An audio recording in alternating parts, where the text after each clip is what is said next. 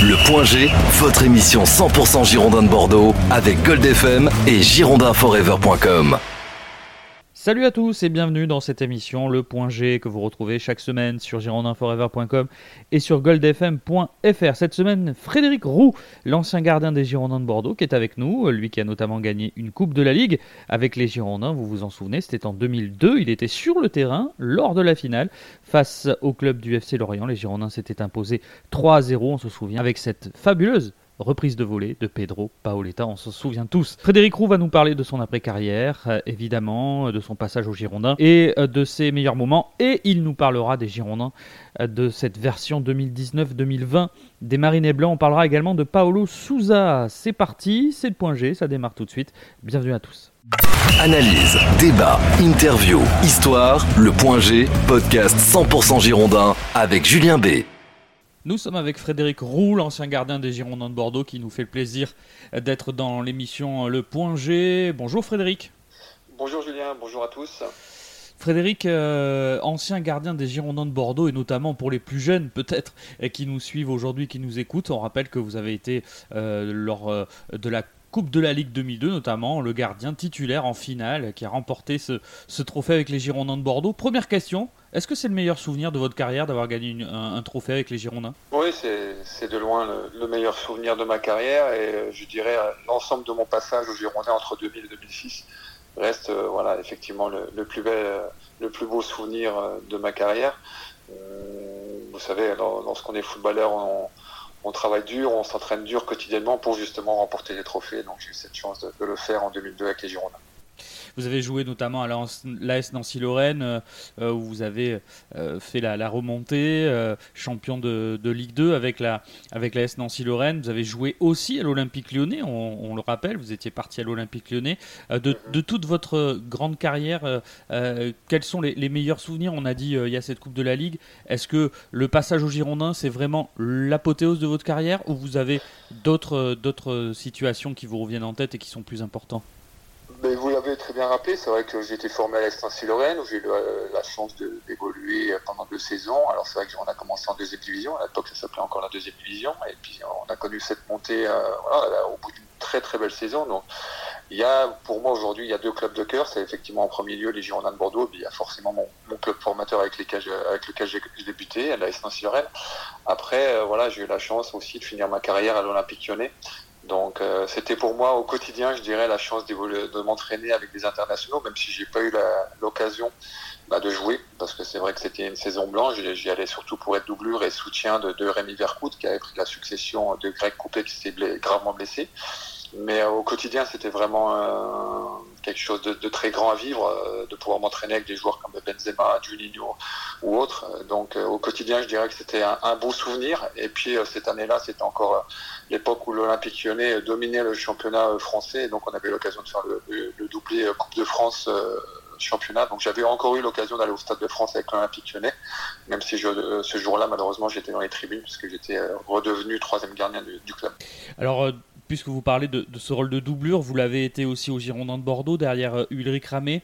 Comment, euh, euh, quand on est dans une carrière, comment on arrive à gérer le fait d'être, d'être numéro 2 derrière notamment bah, Ulrich Ramé, qui en plus à l'époque où vous étiez derrière lui commençait à, être assez reconnu et, et notamment international?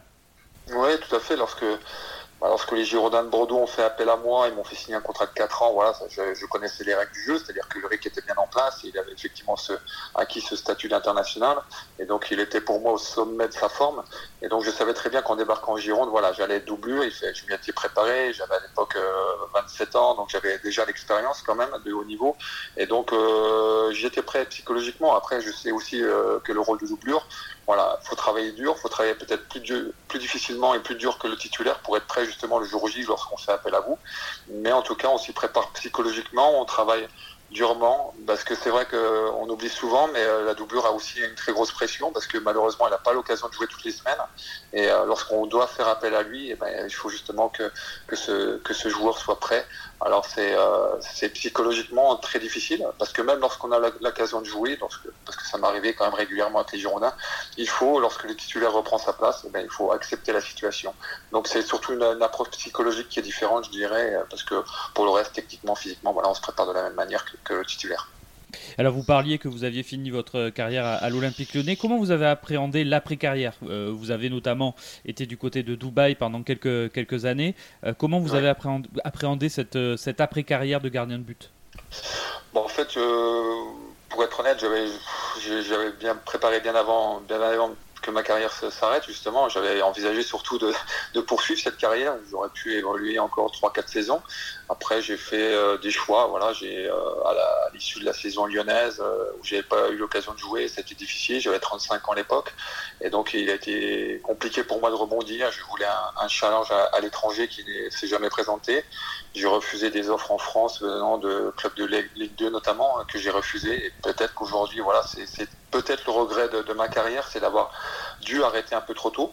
Mais bon, pour revenir à votre question, c'est vrai que j'ai tout au long de ma carrière, je, je n'ai cessé d'étudier, de préparer cette reconversion, parce que je sais très bien qu'une carrière, bah, j'en suis le parfait exemple, peut s'arrêter du jour au lendemain. Et donc, euh, j'avais passé des diplômes d'entraîneur, des diplômes de management sportif, et donc, euh, bah, lorsqu'il a fallu tourner cette page de joueur, euh, bah, j'étais prêt. Et donc, j'avais anticipé, je dirais, cette reconversion, et lorsque voilà, je me suis retrouvé euh, sans club, eh ben, j'ai décidé euh, voilà, de tourner la page, de me lancer euh, dans le coaching parce que je voulais absolument rester dans le milieu. Et puis j'ai décidé aussi de m'expatrier à Dubaï parce que je voulais découvrir une autre culture, un autre environnement. Et donc c'est ce que j'ai fait en 2009. Vous avez ensuite décidé de, revenir. Alors pourquoi être revenu du côté de, la Gironde et autour de Bordeaux? Euh, en fait, je, suis revenu très récemment, puisque ça date que de trois mois, et c'est vrai qu'après une expatriation de dix ans, ce qui est quand même euh, c'est beaucoup. Pas, anodin mm. dans, une, dans une vie, je dirais, euh, bah voilà, l'Europe, la France, Bordeaux me manquaient, donc c'est un choix de vie, je dirais. J'avais besoin de me rapprocher de mes de ma, de ma famille, de mes, de mes repères. Et donc, c'est tout logiquement que je suis revenu à Bordeaux parce qu'un retour en France, pour moi, passait uniquement par Bordeaux. Et donc, aujourd'hui, je suis à nouveau de retour dans la région. Alors, ce qui fait que vous pouvez euh, euh, regarder quelques matchs des Girondins, vous deviez en regarder déjà. Euh, l'évolution du club, du moment où vous y êtes passé à, aujourd'hui, vous le jugez comment? Ah, ça a bien changé. C'est vrai que j'ai pu suivre, même à distance et de loin, bah, toujours l'actualité du club. le titre voilà, en 2009, les trophées, et puis surtout dernièrement, malheureusement, la mauvaise passe qui est en train de traverser le club. Et c'est vrai qu'aujourd'hui, bah, de retour de Gironde, j'ai l'occasion d'aller voir les, des matchs. Donc c'est ce que j'ai fait au Matmut. Euh, bah, vous savez très bien que je suis un amoureux, je suis un passionné des Girondins de Bordeaux et forcément cette situation sportive me chagrine un peu. C'est vrai que j'aimerais qu'un club comme Bordeaux, avec son standing, son histoire, euh, voilà, ait un autre, euh, un autre niveau aujourd'hui. Malheureusement, avec cette reprise des Américains, je pense qu'il faut aussi laisser le temps au temps. Il faut laisser ces repreneurs mettre leurs idées en place. Maintenant, ce que je constate aujourd'hui, c'est que bah, il y a une énorme tension entre euh, supporters, mm. euh, dirigeants, direction, euh, et c'est tout au, malheureusement au détriment du sportif, parce qu'aujourd'hui, on se rend compte que bah, même sportivement, c'est compliqué. Euh, je pense pas que les joueurs soient mis dans les meilleures conditions, euh, dispositions possibles, et je pense que le dernier match de Coupe de France en est la, parfaite illustration. Donc, moi, en tout cas, voilà, je, je, suis navré d'aujourd'hui de, de, constater l'état de santé actuel des Girondins. J'espère en tout cas qu'ils vont rebondir très rapidement. Alors euh, justement, vous parliez de, ces problèmes liés entre euh, les supporters et, la direction. Euh, on a entendu notamment l'un des porte-parole des Ultras, Florian Brunet, appeler les anciens joueurs à, soutenir leur cause. Est-ce que vous, aujourd'hui, vous seriez capable de dire oui, je soutiens les, supporters bordelais dans leur combat face, face à King Street et les Américains? Ou est-ce que pour vous, vous êtes un peu trop éloigné pour cela Entre guillemets, vous, vous êtes revenu en France il n'y a, pas tellement longtemps? Oui, déjà, il y a mon retour qui est, quand même très récent.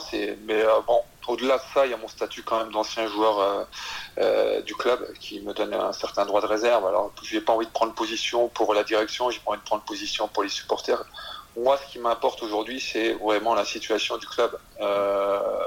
Alors, c'est difficile. J'ai eu Florian, bien évidemment, au téléphone et par message, qui, m'a contacté. je comprends parfaitement et je pense que ce sont encore plus que moi des amoureux du club et euh, je crois qu'ils veulent euh, uniquement euh, la bonne voilà la bonne santé du club et ils se battent pour ça. Alors moi, ce qui m'embête dans, dans, dans, cette situation, c'est vraiment l'opposition qui règne. On a vu un match interrompu, on a vu tous ces débordements qui me gênent un peu, même si au-delà de ça, je comprends parfaitement euh, le combat des supporters. Moi, je le soutiens indirectement par, mon amour, par ma passion du club, mais je ne peux pas aller au-delà, parce que, comme je disais, de par mon statut, je ne peux pas non plus prendre position fermement et prendre le soutien des supporters contre cette nouvelle direction du club.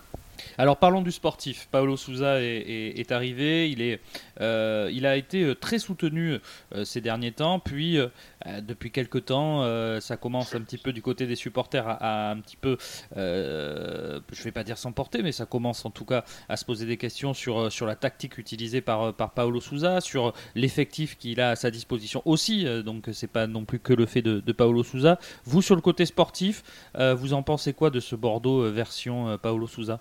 Paulo Souza est un grand entraîneur. Il a, encore récemment été euh, célébré à la Fiorentina, euh, nommé meilleur entraîneur de la décennie. Donc on, peut remettre en, cause ses compétences et ses qualités d'entraîneur. Après, je pense que malheureusement, à un moment donné, lorsque une tactique ou des choix ne fonctionnent pas, il faut tout simplement essayer autre chose. Aujourd'hui, euh, Paulo Souza a un, effectif de qualité à sa disposition.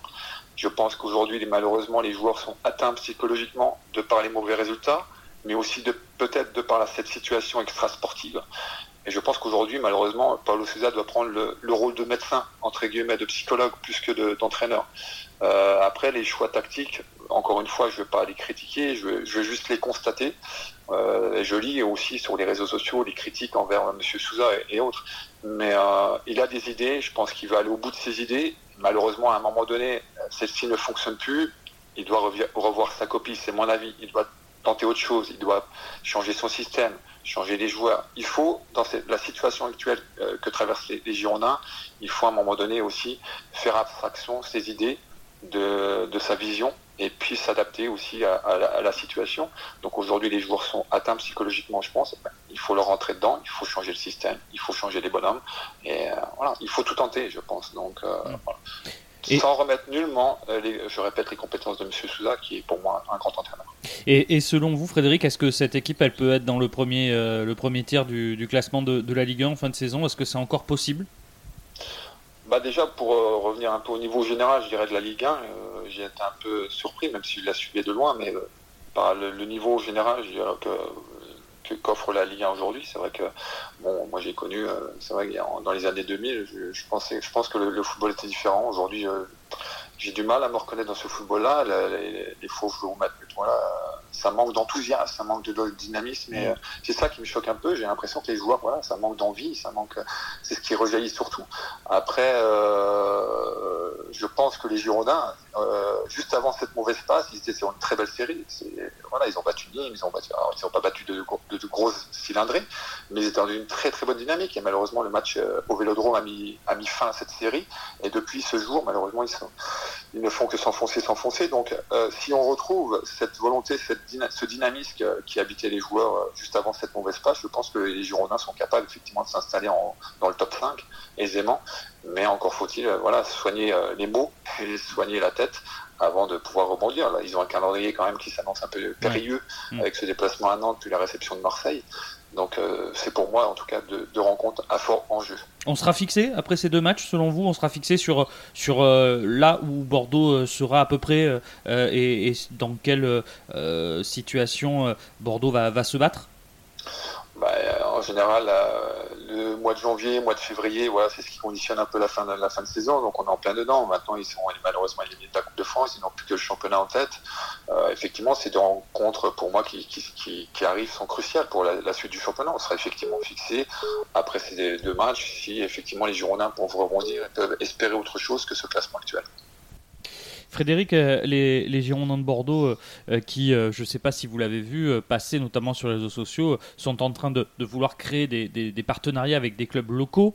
Et il y a cette circulaire qui dit que les, clubs veulent, faire, enfin, en tout cas, les Girondins veulent faire payer à ces clubs-là un droit, en fait, je crois que c'est de l'ordre de 1500 euros pour devenir partenaire des Girondins de Bordeaux. Est-ce que vous, quand vous entendez ça, ça vous choque?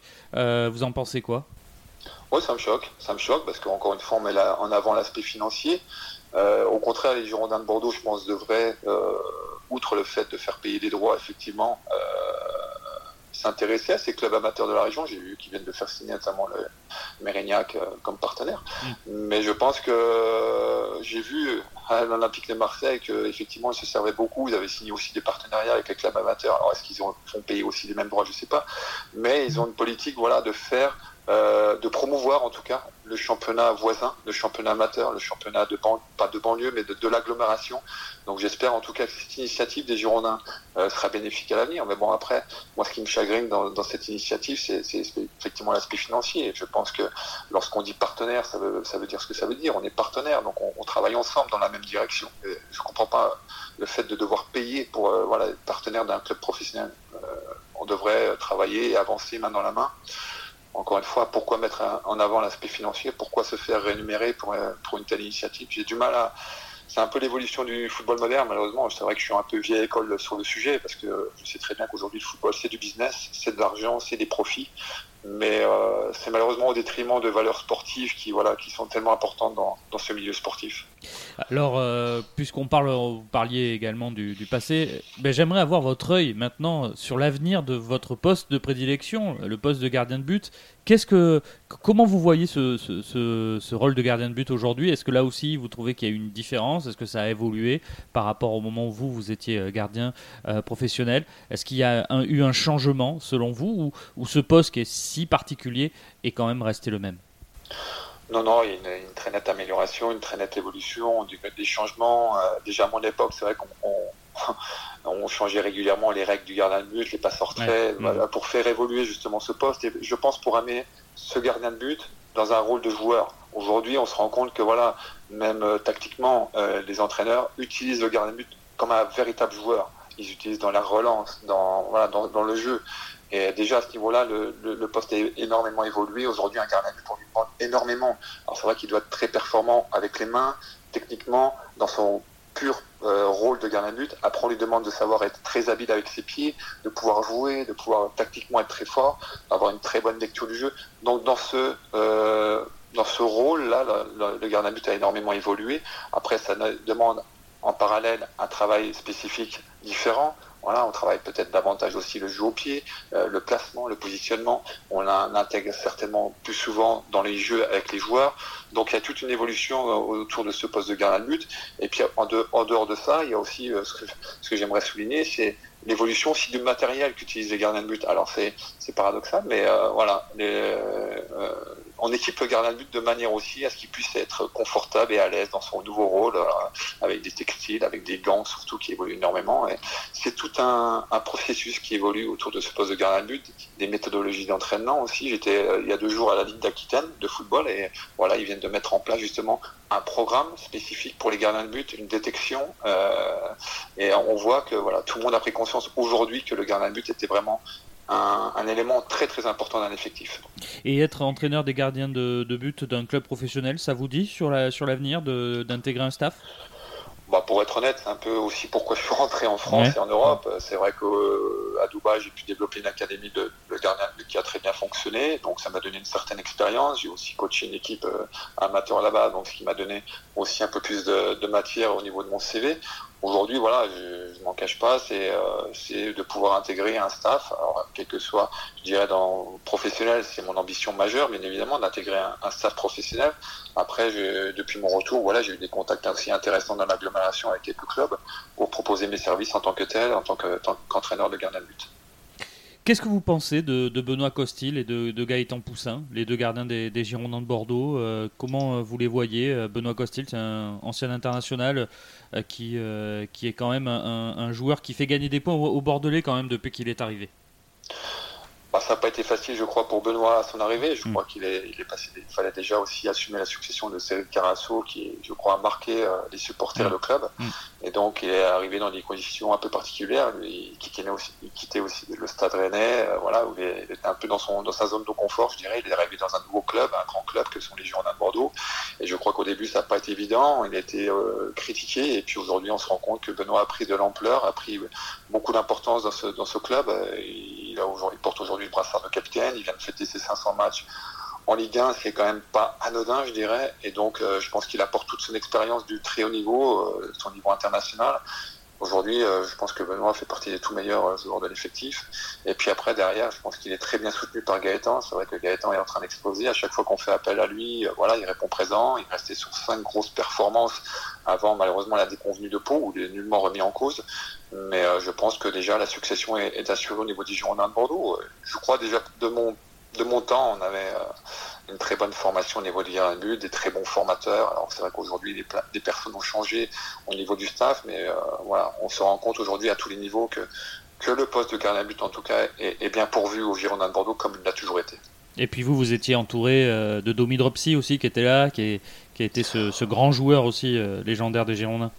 Bah, disons que c'était voilà une grande personne, un, coach. Voilà, à chaque fois que j'évoque Domi, c'est l'émotion qui revient forcément. Donc il m'a beaucoup appris. Il m'a beaucoup appris euh, sur le terrain et euh, en dehors du terrain.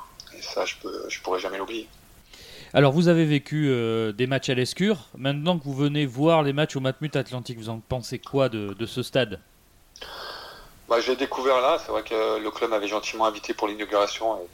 J'étais malheureusement occupé à ce moment-là à Dubaï, donc je n'avais pas pu me rendre disponible. Donc, j'ai découvert là récemment et c'est vrai que c'est une un très bel écrin, je dirais que c'est totalement, bien évidemment, c'est totalement différent de l'Escure, où l'Escure, il y avait une âme, il y avait vraiment une histoire dans ce club, c'était un stade historique, de, même de par son architecture, alors c'est vrai qu'on est passé à l'opposé avec une structure hyper design, hyper moderne, elle est magnifique cette structure, euh, elle met les supporters en tout cas dans le meilleur confort, euh, elle met les joueurs, je pense, dans les meilleures dispositions possibles aussi, je, personnellement, j'aime beaucoup ce nouveau stade. Euh, c'est vrai que les supporters regrettent un peu l'escure et je, je, les comprends. Il y a toute une histoire derrière, mais aujourd'hui, le club a, su voilà, se doter d'un outil extraordinaire et magnifique euh, qu'est le match euh, atlantique. C'est la fin de cette interview. Merci beaucoup, Frédéric. Avec grand plaisir. Toujours un plaisir pour moi de, parler du. Merci pour. En tout cas, que le club saura redresser la barre très rapidement. On croise les doigts. Nouveau, euh, regagner euh, son standing qu'il mérite. Et pourquoi pas aller chercher l'Europe hein Ce serait bien que Bordeaux euh, puisse jouer l'Europe. C'est possible, justement, donc à la mi-saison, il reste encore beaucoup de rencontres et beaucoup de points à prendre. Et il faut juste maintenant que, voilà, que les joueurs en prennent conscience et qu'ils retrouvent cette confiance qui les habite avant cette mauvaise passe. Il voilà, faut faire confiance, je pense, au staff. je pense qu'à un moment donné, il faut faire aussi abstraction de ces tensions qui peuvent régner autour du club et voilà, tirer dans le même sens même si on, je comprends parfaitement le désaccord de certains, mais je crois qu'aujourd'hui, euh, on se bat tous, on est tous derrière ce club et euh, qui mérite beaucoup mieux à l'heure actuelle. Merci beaucoup Frédéric. Avec plaisir, à très bientôt. À bientôt, au revoir. Au revoir. Retrouvez chaque semaine votre podcast 100% Girondin sur goldfm.fr et girondinforever.com.